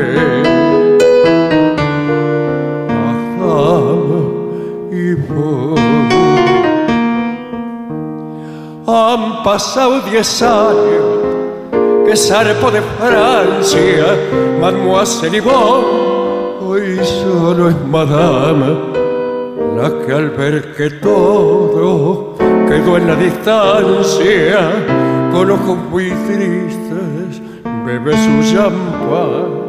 Ya no es la papusa del barrio latino, ya no es mistonga florecita de lis, ya nada le queda ni aquel argentino que entre Madrid con el sol de París.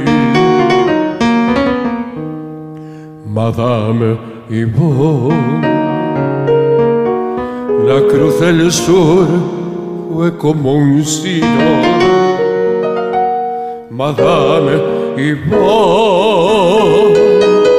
fue como el sino de tu suerte, alondera gris, tu dolor me conmueve, tu pena de nieve.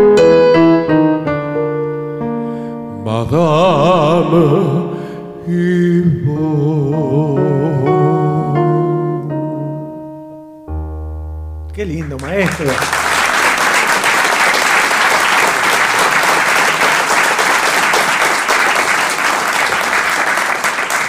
Aquí Julieta quiere madera noruega que interprete Ajá. el trío ¿Madera nombre, ¿eh? noruega? Sí. Sí. Sí, la pide. Eh, ¿Va con percusión? Ahora apareció una, una mini pandereta. Traído, sí, un par de aros creo. Sí, sí, son unos. Es un aro grande. Sí. ¿Le, le tiene fe a esa pandereta pequeña? Sí. Bien.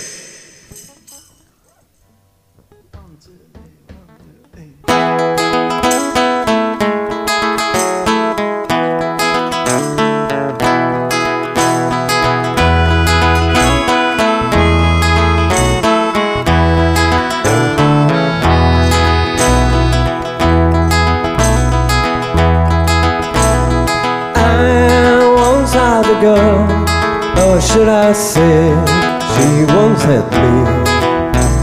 She showed me her room, isn't it good? Norwegian wood.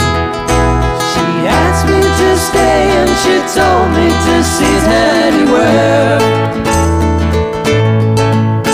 So I looked around and I noticed there wasn't a chair.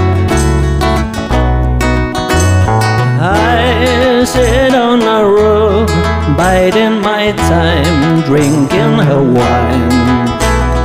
We talked until two, and then she said, It's time for bed.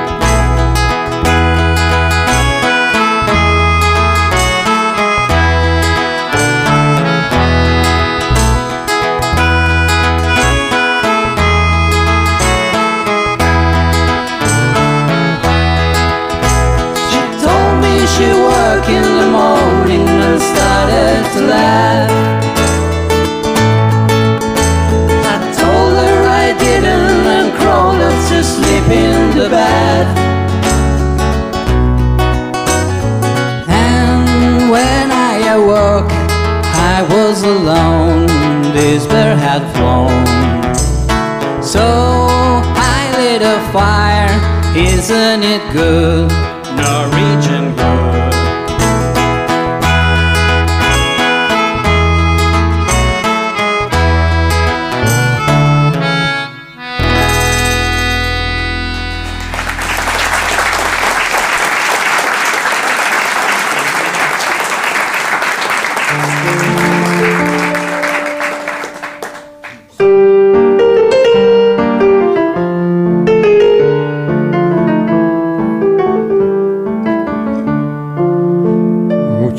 Esta noche saldremos por los barrios a revivir las horas de un tiempo que pasó. Será una pincelada de viejas tradiciones que al son de una guitarra dirán que no murió.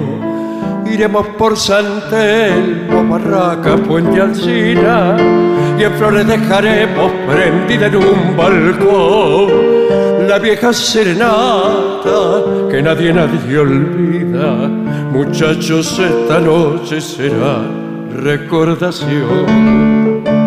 Mujer, mujer, no te olvida aquel que fue y te cantó en noches de luna llena, junto a tu reja su amor. Y al escuchar del trovero la dulce queja ganada, abriéndose la ventana, uh, muchas gracias, si.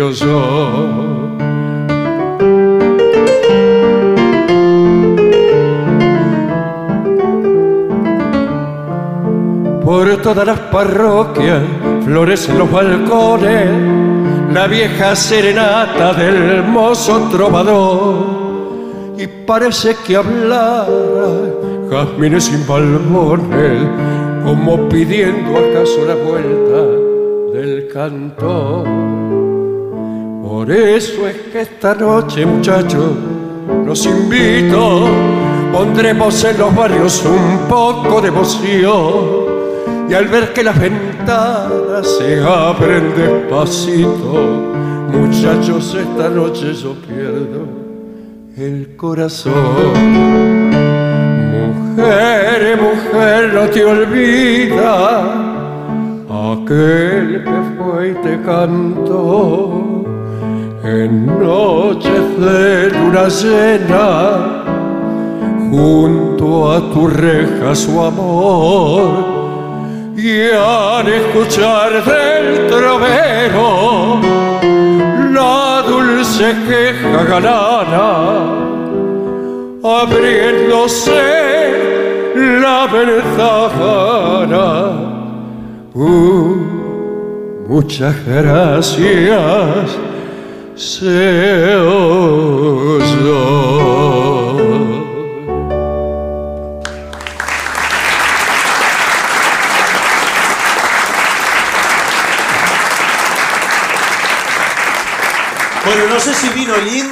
esta noche. Sí, sí, vino, vino. Porque ¿Vino? aquí para Danilo piden todo un palo. Bueno, se, Epa. se- se la dedicamos a Pablo que vino de Brasil. Sí. Nos vino a ver. Ajá. Muy bien, ¿dónde está Pablo? Ahí, Ahí en primera fila. Muy bien. En el centro de todo.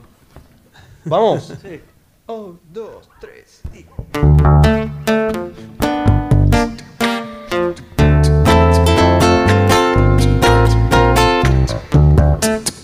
Del futuro llegó hace rato. Todo un palo, ya lo ves. Veámoslo un poco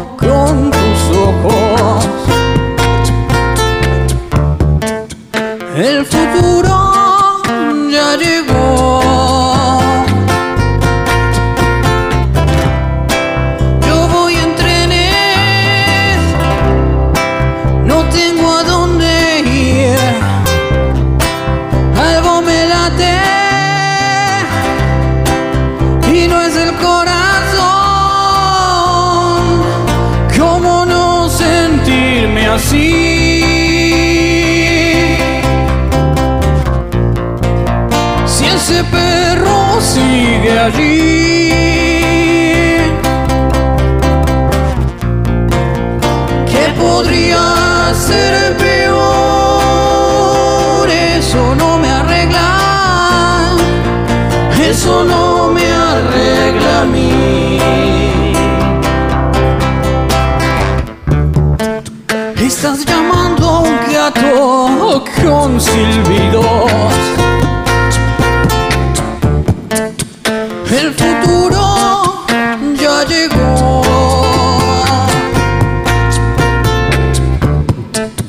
Llegó como vos no lo esperabas.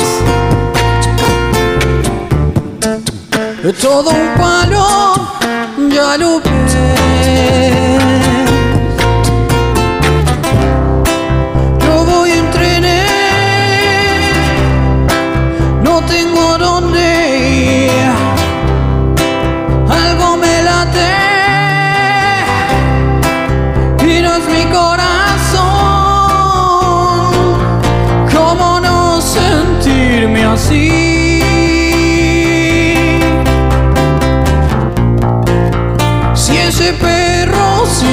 Allí.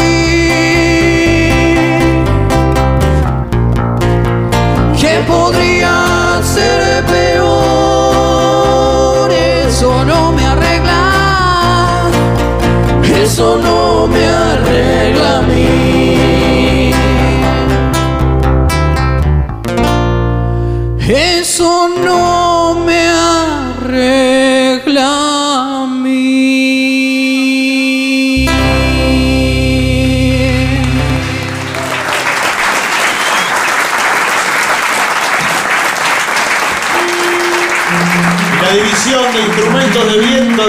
1750 tiene el orgullo de presentar a la trompeta.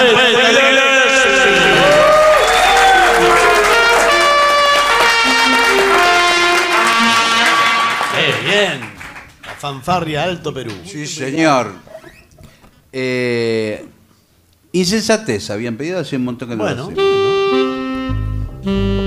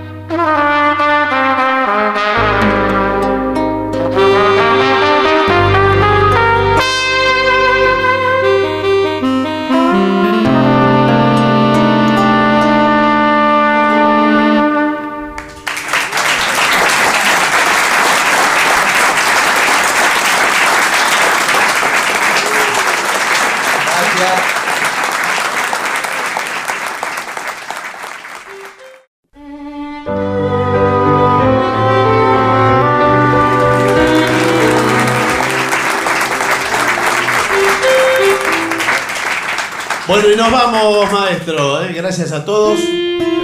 ¿Con qué, ¿Con qué nos vamos? Ahí adivino el homenaje a Walter Nelson. ¿Sí? Eso no. Walter Nelson Mann, ¿qué les parece? Sí, ahora me acuerdo. Dale. Vamos. ¿Nos vamos con esa entonces? Nos vamos con eso. Es la última canción que vamos a cantar, así que eh, antes de cantarla, de tocarla, vamos a agradecerles la compañía que nos han hecho durante este rato. ¿no? Eh,